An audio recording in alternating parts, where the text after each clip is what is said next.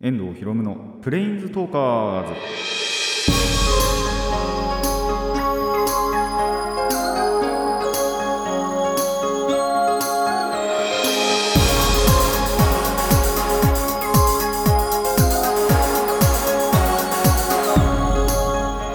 ラジオの前の皆さんこんにちは。遠藤博夢のプレインズトーカーズ。パーソナリティの遠藤博夢です。この番組はマジック・ザ・ギャザリングのプレインズウォーカーたちがさまざまな世界へ旅できるかごとくさまざまな話をしようという番組です。いや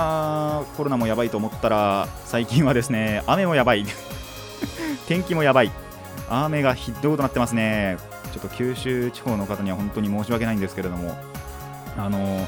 とにかく今 雨がひどすぎてもう外に出るのも結構む難しいってほどでもないですけどでもやっぱりあんまりねやっぱ出たくないなっていう。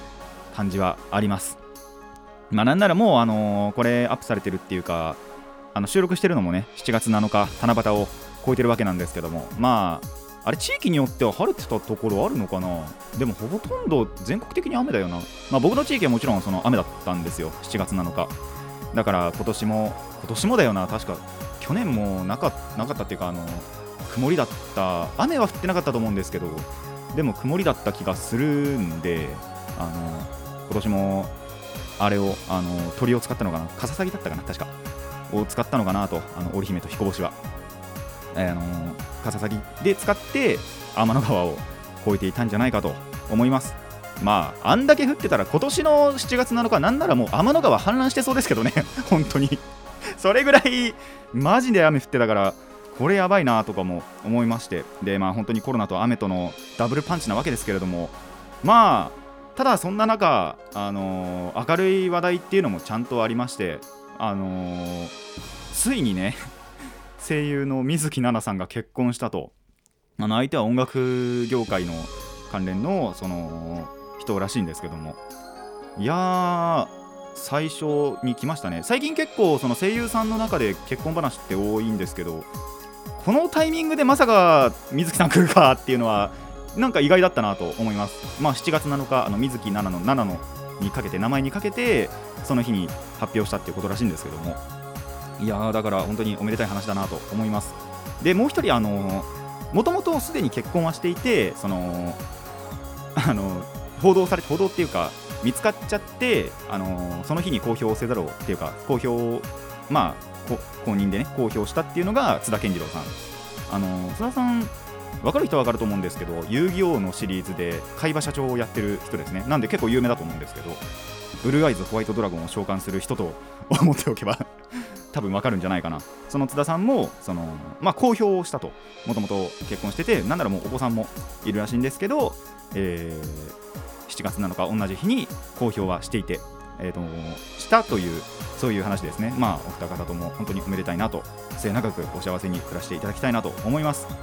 あとプラスまあ僕の中というかあの、まあ、一部の界隈ではですけどもとあるキャラクターの誕生日、まあ、7月7日って結構誕生日のキャラクター多くって僕もその中の56人知ってるんですけどあの中でもね、まあ、僕が今一番大好きなスタートインクルプリキュアのララちゃんもあの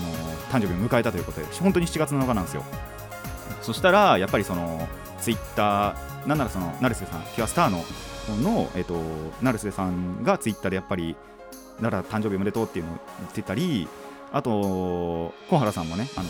実際にララちゃんの中の人の小原好美さんはあのツイッターやってないんですけどインスタグラムでその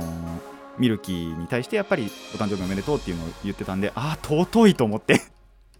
いや尊いなって思いながらあのしかもやっぱその誕生日を迎えたキャラクターってわりかしイラストが多く投稿されるんですよね。あのなんでツイッターとピクシブ回ってとにかく画像を収集するっていうあの変態なことをしてました。あのまあ大体毎年こんな感じなんですけどもね。まあそんな明るい話題もあるんであの本当にねそういった部分を持ってね暗いニュースだけじゃなく明るいニュースであの未来をね明るく生きていきたいなと。なんだまあ僕今を生きるタイプなんですけど未来よりも。まあ未来も明るくしていければなとあのまあできたらいいんじゃないかなと思います。それでは始めていきましょう。遠藤ひろむのプレインズトーカーズ。今回もレッツプレインズトーク遠藤ひろむのププレインズトーカーズ。改めましてこんにちは。遠藤ひろむですあのーまあ台本と全く違うことを話すんですけども あの最近またなんか映画をすごい見てるなっていうのがあるんですよね。前回あのバックトゥザフューチャーの前回前々回だっけ？あのバックトゥザフューチャーのお話をしたと思うんですけどそれでまあ3つ見るじゃないですか。3週連続で全部見てでレディープレイヤーはちょっとまだ見れてないんですけどでも録画はしててであと前回の収録が終わった後ですね。あのソニック・ザ・ムービーを見に行ってであと休日本当に一日暇な日にえっと、これまあ映画っていうよりはアニメの長編作品ではあるんですけど、まあ、実質映画みたいな本当に2時間ぐらいのやつで「アキラっていう作品とあと「スチームボーイ」っていうのをすっごい前もう3ヶ月ぐらい前にあのアニマックスで録画してたのをやっと見てであぐらいかな。だから合計1234とりあえずその今見たやつでは5作品とえっ、とまあ見たいなって思ってるのでもう1作品。で6作品見るってなるとこれもまたなんか今までよりも全然見てるなって思いますね。前回というかえっとだから2019年の終わり頃なんかもすごいあ2010前後か。年が明ける前後ぐらいでなんかこれまでにないぐらい映画見てるなっていうのをまた感じてたんですけどなんか定期的に最近来るんですよね。で見てみるとやっぱ面白いんですよ。意外と映画あのー過去のものも含め。今のものも過去のものも結構面白い作品っていうのはやっぱりあるなと思うのであのこれからも暇があればね。でアニマックスとかあと金曜ロードショーとかでやってたりあと本当に興味がある映画なんかはなんならもう映画館に足運んで見に行きたいなとちょっと思っております。まあ今やってる現行のものだとあんまり思いつかない。本当にソニックがね見れてよかったなって思ったんですけど。なんでこれはいつかちょっと今回はあの 台本のあれ上無理かなって思ったんですけどいつか、まあ、次回ぐらいにでも紹介できたらいいなと思っております。まあ延期結構これもソニックもね延期とかがあってで2ヶ月ん？2ヶ月ぶり？3ヶ月ぶりかな？ぐらいでやっぱりその公開されたものなんでまあそれだけ楽しみもありましたしで実際見てみたら本当に面白かったんで、えーいつか紹介したいと思います。レディープレイヤーなんかもね本当は紹介したいんですけどでもだからといってあんまり連続でね映画ばっかりあの紹介するのも嫌なんでまあ仮に紹介するにしてもだいぶ後になりそうかなっていうのとあとまあなんなら本当に紹介しないかもしれない。アキラとスチームボーイなんかも。っていうこともありえますのであのこれで話を聞くだけでねあの興味を持ったという方はぜひあのご自身で確認していただきたいなと思います。まあ大体もうどこでもビデオのサービスがあったりだとかあと TSUTAYA 行けば多分 DVD ブルーレイにあのレンタルがされてたりもすると思うのであのソニック以外は。なんでそういうので確認していただけるあのしていただけるといいかなと思います。それではコーナー行きましょう。最初のコーナーこちらです。朗読。はいえー、とオープニングでも言った通り7月7日を超えてはいるんですけどももうすでに。ただまあ七夕がねあったということであの七夕の物語をお話てかあの朗読したいかなと思います。であのー作者とかがありません。今回のこれ。であのーサイトにとあるサイトに載ってるものをちょっとそのまま引用させていただくんですけども大丈夫かな？著作権とかないよなこれ多分。あの物語そのものは多分結構前に作られてるものだと思うのであの大丈夫かなと思います。まああと知ってるよっていうてかなんなら常識の範囲じゃないですかこれも。なんでまあ大まかなことは知っていてもねまた文章で読むと違うのかなって思うので、えー今回こちらのお話を読みたいかなと思います。まあなんかもともとねそれこそ去年まで何にも興味なかったのにまああの キャラクターを 知ってしまってからはあーもうちょっとこれからはちゃんと大切な行事にしようって思っちゃったりもしてる感じなのでまあとにかくね今回あの思い入れがあるうちにお話をねこのお話を読みたいかなと思います。それでは、えーいきます。七夕の物語。夜空にキラキラときらめく天の川。その川のほとりでは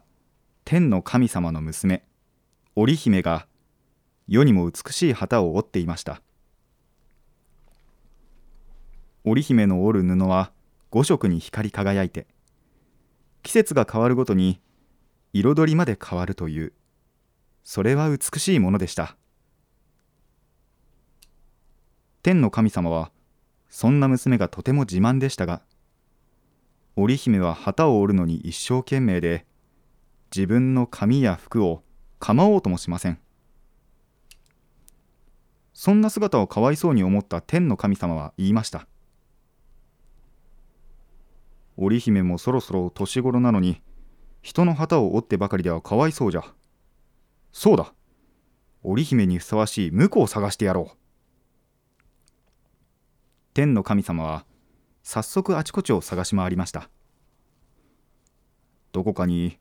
織姫に似合う婿はいないかの天の神様が天の川の岸辺をずっと歩いているとそこで牛の世話をしている若者と出会いました。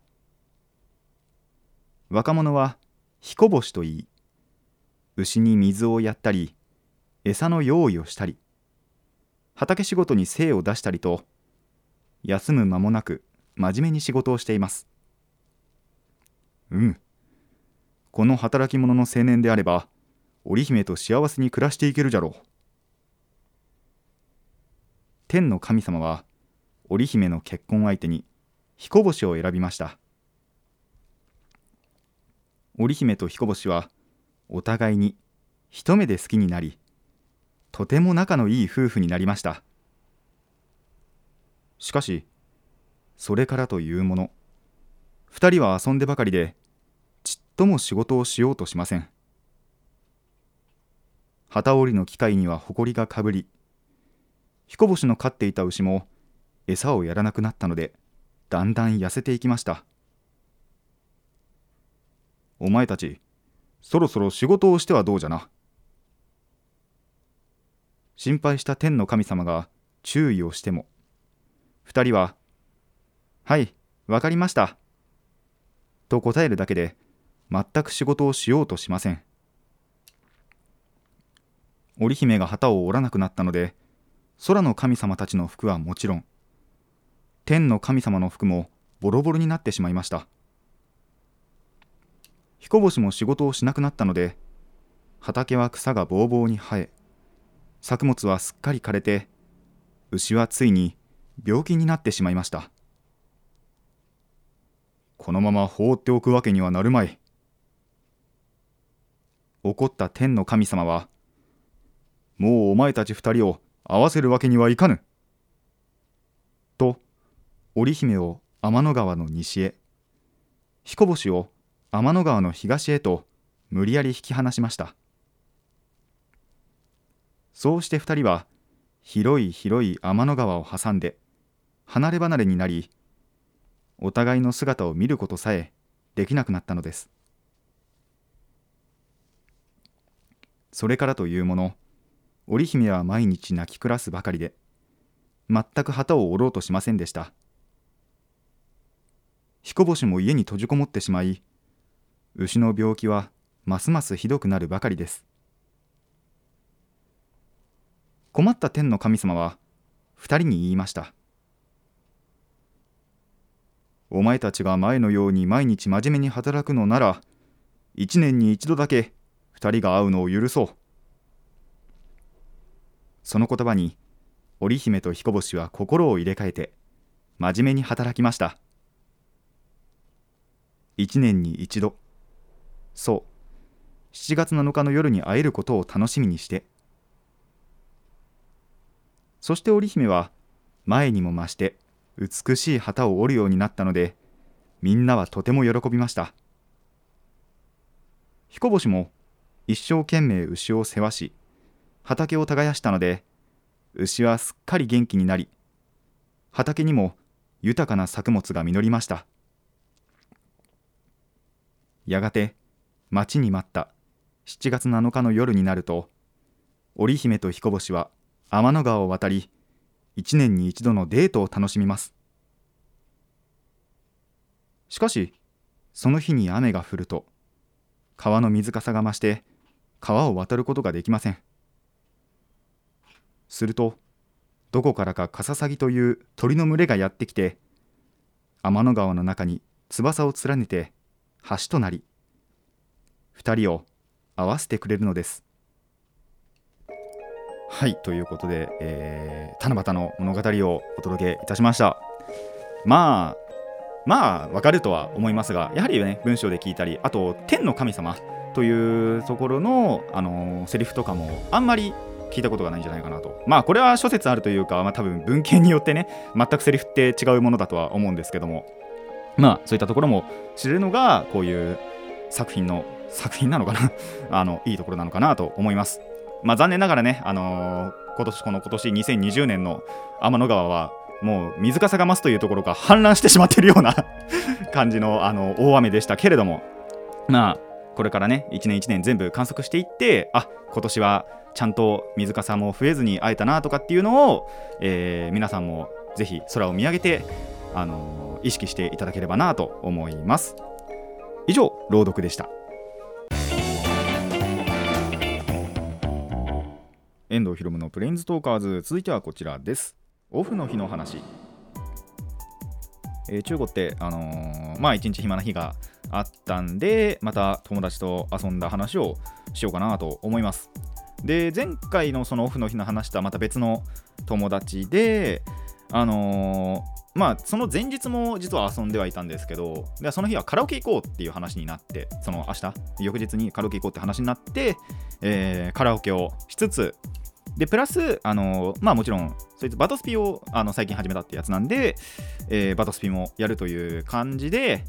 えー、なんならその日は、えー、10時にあのカラオケに入って、えー、フリータイムで8時までフルまでいました。10時間。いました。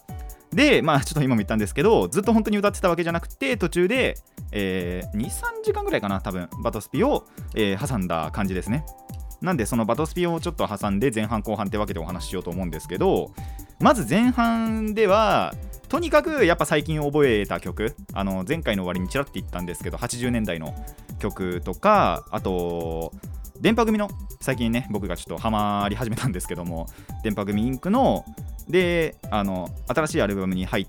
てるあの曲で僕が覚えた曲を、えー、歌ってみました。80年代の曲はその前回も言ったんですけどすごいやっぱ歌うのは簡単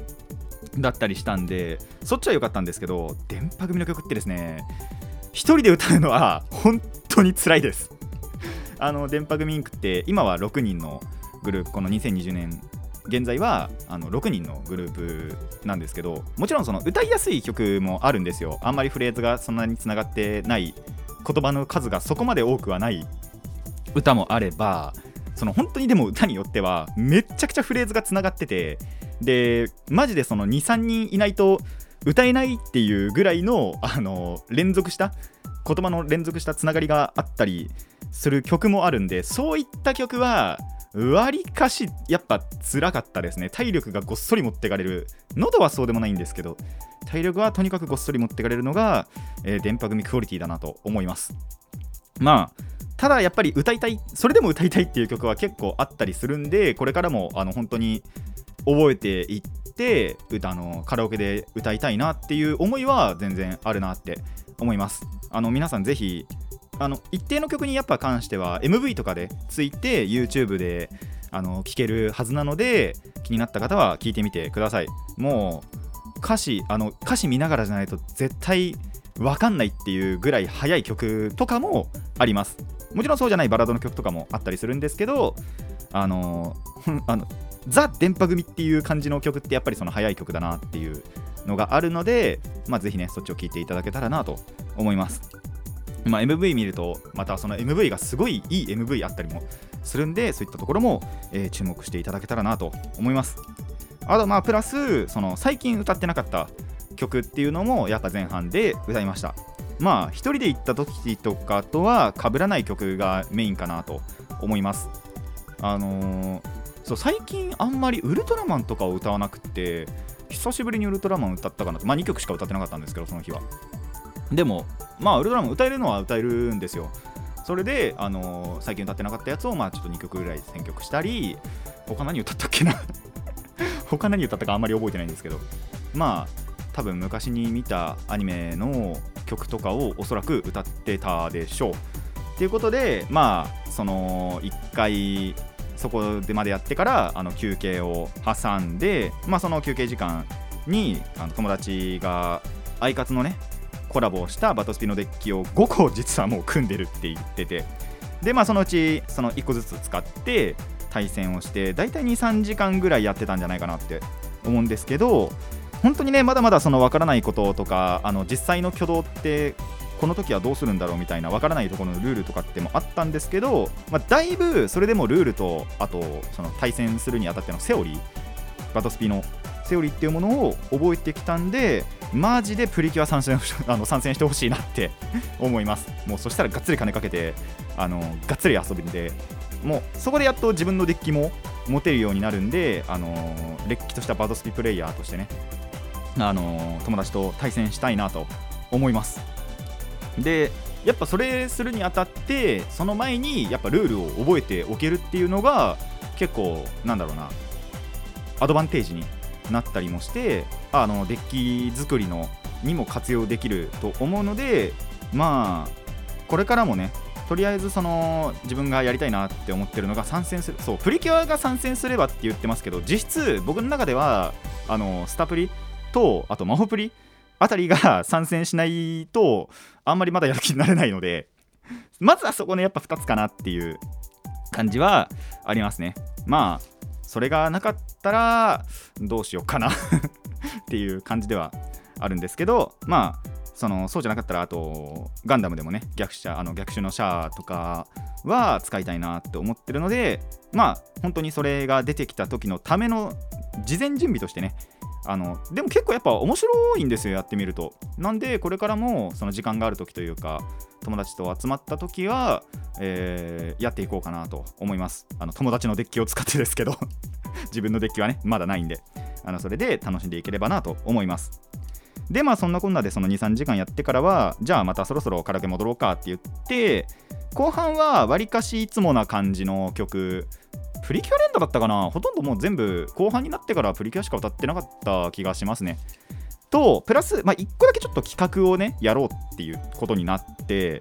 僕ってそのカラオケで採点機能がつけるんですけど大体その音程のボーナスしか取らないんですよ。大体音程がまあ90前後ぐらいは正確率いくんですけどもそればっかりに結構聞い取られてっていうかまあ僕がそう歌いたいからなんですけど基本的に音程は合わせてあの表現力上に、えっと、しゃくりとか、えっと、拳とかビブラートとかっていう項目があるんですけどそれってあんまり取らないんですよ。まあついたらいいな程度の。あのオリジナルを気にして、まあ、オリジナルにもちろん拳とかがついてたらそれはつけようかなと思ってるんですけどあんまりそのつかない時とかもあったりしてまあとにかくその音程だけの方で点を取っていくっていうのがまあ僕なんですね。で一回その友達に表現力もうつけて歌ってみろって言われたんですよ。なんでそこであのまあとりあえず一回やってみるかと思って音程ももちろんその合わせつつあのとにかくその表現力につながる拳とか、えっと、ビブラートとかを意識して入れてみようって思って歌ってみたんですよ。歌ったのは魂のルフランあの全くプリキュア関係ないんですけどエヴァンゲリオンの歌なんですけど。でやってみたところ音程が89%の表現力90%いってあの点も94点なんちゃらかんちゃらぐらいの点数を取ったんですね。すげえなと思って。友達にもお前プロかよって言われたぐらいなんですけどあのプロではないです。ただ本当にやっぱやろうと思えばできるんだなっていうのは思いました。何でもなれる何でも、ね、何でもできる何でもなれるか。っていうのは嘘じゃないんだなっていうのは思うんですけどでもやっぱりこの歌い方ってやっぱ好きじゃないんですよね僕自分自身としては。あの本当に言われた時にしかやらんだろうとこれからも思います。やっぱ自分の歌いたいように歌うのがカラオケなのかなと。点数を出すだけがカラオケじゃないなっていうのはあの自分自身でやっぱ思ってはいるんで。それでもあの友達同士で行くと一番僕が高いんですけど点数は。なんですけど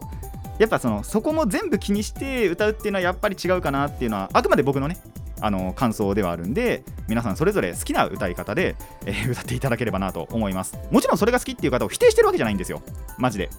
あのーあくまで僕はこう歌いたいっていうだけなんであのーまあ表現力ガンガンつけてね点数ドゥンドゥン取りたいっていう方はもうつけていただいて全然構わないですしあの僕みたいにとりあえず音程だけ気にしようみたいな人はあのこれからも音程を気にして歌ってみてください。でまあ最後はもちろんねあのー結構前にお話ししたともう半年ぐらい前かな。お話ししたんですけどあのー最後は僕がね「トゥインクルスターズをあのスタッフリの映画のね挿入歌を歌って僕はすごく満足しました。その日は特に。あのー本当にその覚えた曲っていうのも全部歌ったなって感じはしますし電波の曲も。なんならその1週間前に1人で行ったあの時にはなかった曲が1週間で出てきてたんですよ2曲ぐらい。それも歌えたんであ今日はもう本当に満足したなっていう感じはありましたがあのやっぱその曲を検索してる時にあそういえばこの曲あったなって。ただやっぱその時まだ覚えてなかったんですよ。なんでそれなんかもまたあの YouTube とかで聞いて覚えて次回につなげていきたいなと思いました。まあでもその日はその時本当に満足しましたね。であの次回までには本当に覚えておきたいですしあとその時はやっぱ違う友達と行こうかなっていうのも、えー考えてます。やっぱ違う友達とね行ってそいつの歌い方なんかも参考にしたいなっていうのは思ってますしあとそう CD やっぱ欲しいなって思うんですよね。あの特に電波組の方の曲がもう YouTube で聴くっていうよりもなんなら CD 欲しいなって思ってるぐらいなんでそれも買買えたら買ってで、あのー次につなげていきたいなと思います。であのーまあそこからここからあと休憩中にやったバトスピの話にはなるんですけどあのであくまで僕とそのやった友達との感覚ではあるんですよ。あの遊戯王よりはバトスピの方が楽しいです。楽しかったです。あの実際にやってて。なんだろうな。そのバトスピだとまあコストまあ、カードゲームでたまにあるコストというものの概念があるんですけどそのコストをコアっていう感じでまあ貯めたりそれを貯めたりでそれを消費してそのカード出したりっていうことをするんですね。そのコアの、まあ、コスト管理だとかあとなんだろう遊戯王以上にごちゃごちゃしあまあするときはするんですけどもそんなにその処理に一つの処理に対してのごちゃごちゃっていうものがないみたいなっていうところが結構良心的だなって思ってやっぱやっててなんだろう遊戯よりはあくまで遊戯よりはですけど楽しいなっていうのは結構感じたんでやっぱりその遊戯王にお金かけるよりはバトスピにかけたいかなっていうのはちょっとやっぱり思ってきました。で本当にやっぱりまだデッキ自分のデッキ組んでないんですけど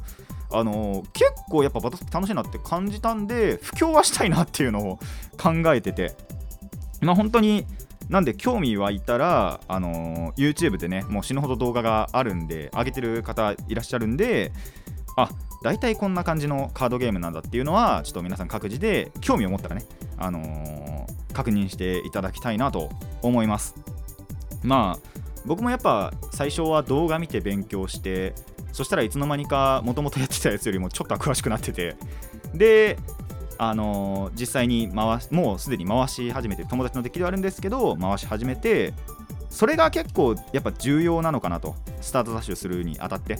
であのデッキ構築なんかもしていけたらなと思ってますしそのカードゲーム人口が増えるっていうのがやっぱ嬉しいことではあるので皆さんにもぜひあの動画をねやっぱ見ていただきたいなと。実践経験でやっぱやるのももちろんいいと思うんですけど動画を見るっていうのも本当に勉強になるのでまあカードゲーム始めたいよという方はまずそのどのカードゲームに絞ろうみたいな感じで絞ってみてであのその動画を、まあ、やっぱり見てみると動画見るのってやっぱタダじゃないですか。基本的に YouTube で見るならば。なんでそこを見てあの勉強するといいんじゃないかなと思います。なんでぜひやってみてください。カラオケもすごい楽しかったです。以上大野井の話でした。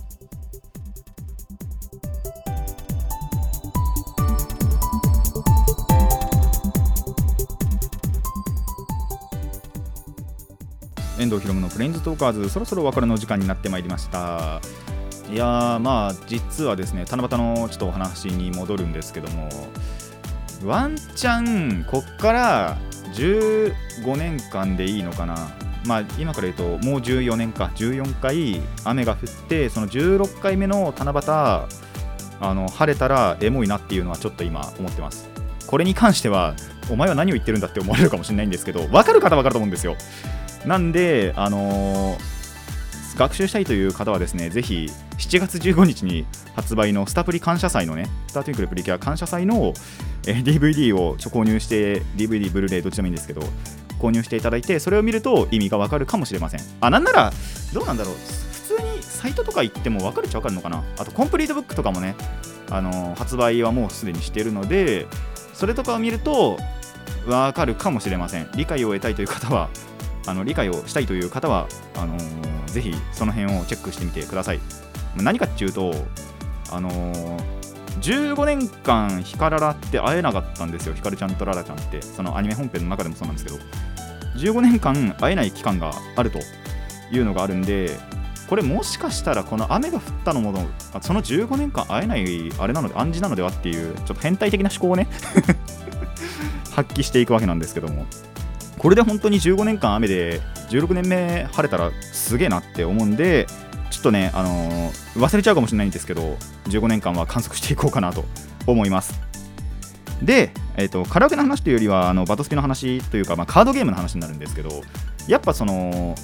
動画を見るのももちろん大事なんですけど実践して楽しみを得るっていうのもやっぱりその大切なことだなっていうのは今回学んでそれこそカードショップとかまあ今のこの状況だとやってないのかな。でももともとやってるそのカードショップによってはあのーデッキの貸し出しとかっていうのをやっぱりやっててでそのなんだろうな。そのお店が組んだデッキを使わせてもらえるっていうのがあったりするんですよ。あと初心者講習会とかもあったりすると思うんですけどやっぱりそういうので学んであの教えられながらやってであの楽しみを見つけるこのカードゲームはこういうところが楽しいっていうのをやっぱ実践形式でやれるとそのカードゲームってより好きになれるなって思うので本当にその趣味が全くないっていう方とか趣味をいっぱい持ってるけどもっと増やしたいっていう方にはこのカードゲームをやはりお勧めしたいなと。でその時にやっぱり重要なのがその教えてくれる、まあ、友達とか、まあ、先輩とかでもいいんですけどが言ってくれるとその実践形式でやれてでその友達とか先輩のデッキを借りればいいわけじゃないですか。そのカードゲームの。でそのやってみてまあその後動画を見ながらとかでもいいですし、まあ、先輩にとか友達に教えてもらいながらやって実践形式でやるっていうのが多分一番そのカードゲームを知れる面白みを知れるっていうイベントの一つになると思うので、まあ、もしいないっていう時にはちょっともうこれはどうしようもないかもしれないんですけどとにかくちょっと Twitter とかあの SNS で探していただいてでそのかあと、まあ、もしかしたらやってるであろうカードショップでの初心者講習会とかっていうのに参加してみてであのカードゲームを選んでいただけたらその趣味が増えるんじゃないかなと思いますのであの実践していただきたいと思います。まあやっぱカードゲーム人口ってね増えれば増えるほどその需要がどんどん高まっていってあのカードゲーム業界あの会社そのものがどんどんどんどん反映していってでより良いものが生まれてくると思いますのでそれは皆さんの カードゲーム人口が増えるということにかかっているのかなと思います。僕は応援してるところとしてないところとあるからちょっと何とも言えないんですけどもあのーまあ本当に趣味を増やしたいという方はぜひあの興味を持って動画見るなりあと友達とかあの上司に相談してみてください。はいこの番組ではお便りを募集しています。疑問や反論意見はもちろんのこと朗読してほしい作品も募集しております。どのお便りもラジキャスネットのメール送信フォームまでお寄せください。たくさんのお便りお待ちしております。七夕の話でやっと言いたいことを思い出した。あのーごめんなさいね。こんな声であれを読んじゃってもう多分やっぱ女性が読むような あれだったと台本っていうかあの文章だったと思うんですけど。まあ一応天の神様の声があったんで男でもいいかなと思いつつあのそうじゃないナレーションの部分というかあの鍵括弧じゃない説明の部分って僕のこの声だと合ってねえのかなとかも思いつつまあやっぱねちょっと七夕の話はしておきたいなと思ったんで、えー許してください。それでは今回はここまでといたしましょう。遠藤ひろむのプレインズトーカーズ。ここまでのお相手は遠藤ひろむでした。また次回もレッツプレインズトーク